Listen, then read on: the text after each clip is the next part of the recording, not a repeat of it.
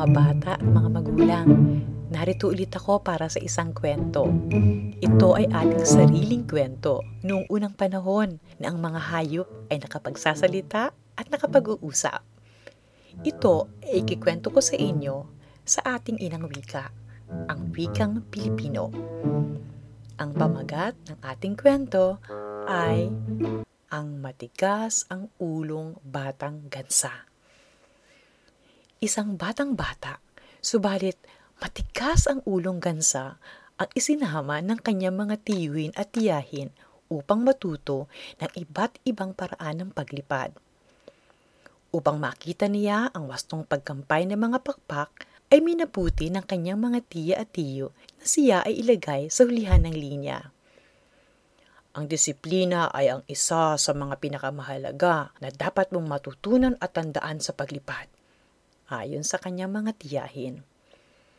Kinakailangan na ang batang gansa ay matuto kung paano tumingin sa kaliwa at sa kanan, kung paano lumipad ng mataas at mababa.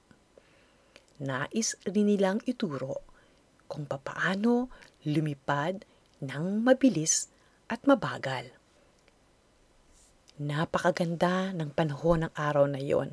Ang langit ay asul at ang mga ulap ay napakaputi. Dahil nga siya ay nasa likuran ng mga tiyo at tiyahin habang lumilipad, ay hindi maiwasan na ito ay makipaglaro sa ulap. Hindi nagtagal. Ito ay humiwalay sa kanyang mga tiyo at tiya habang sila ay lumilipad ng pataas. Napansin ito ng isang tiyo at hinatak ang batang gansa na nakikipaglaro sa mga ulap pabalik sa pamilya at lumapag sila sa batis. Huwag kang matigas ang ulo. Sinasabi na namin sa iyo na ang disiplina ay napaka-importante sa pag-aaral ng paglipad. Matuto kang sumunod sa mga sinasabi namin. At ang isa pa, ang iyong mga pakpak ay hindi pa matibay at marami ka pang dapat matutunan. Ang batang gansa ay sumama ang loob nang marinig niya na ang kanyang mga pakpak ay hindi pa raw matibay. Lumangoy ito ng palayo sa kanyang pamilya at ulit-ulit na inihampas sa tubig ang kanyang mga pakpak. Dahil sa kanyang pag-uugali ay umahon sa tubig ang kanyang pamilya at siya ay iniwang mag-isa. Kinabukasan, habang naghahanda ulit ang pamilya ng batang gansa, nagpumilit na namang sumama sa paglipad. Nang maramdaman ng batang gansa na ang kanyang pagpipilit ay walang bisa, naghukay ito naghukay ng lupa at nagpag nagpag ng nagpagpag ng lupa at alikabok sa mga pakpak ng tiyuhin at tiyahin. Napilitan na naman sila na ito ay isama. Nang nasa kalawakan na sila, ay naakit na naman sa mapuputing ulap ang batang gansa at gusto na naman nitong makipaglaro. Tulad ng nakagawian, humiwalay na naman itong muli. Mabilis ang paglipad ng mga tiyuhin at tiyahin. Kaya't hindi nila napansin ang paghiwalay ng pamangkin sa kanila. Dahil nga sa hindi pa alam ng gansa ang isa sa mga panganib ng paglipad, hindi niya napansin na meron palang isang agila na nasa likod niya.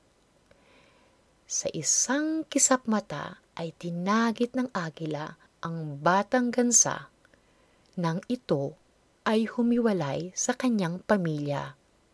Malayo na ang kanyang mga tiyuhin at mga tiyahin nang makita nila na ang agila ay daladala na ang kanilang pamangkin.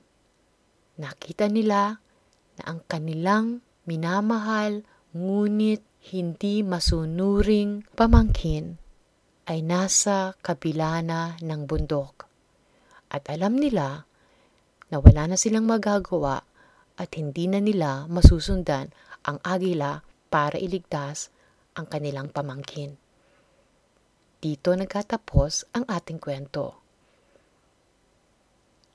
Ano ang natutunan ninyo sa kwentong ito?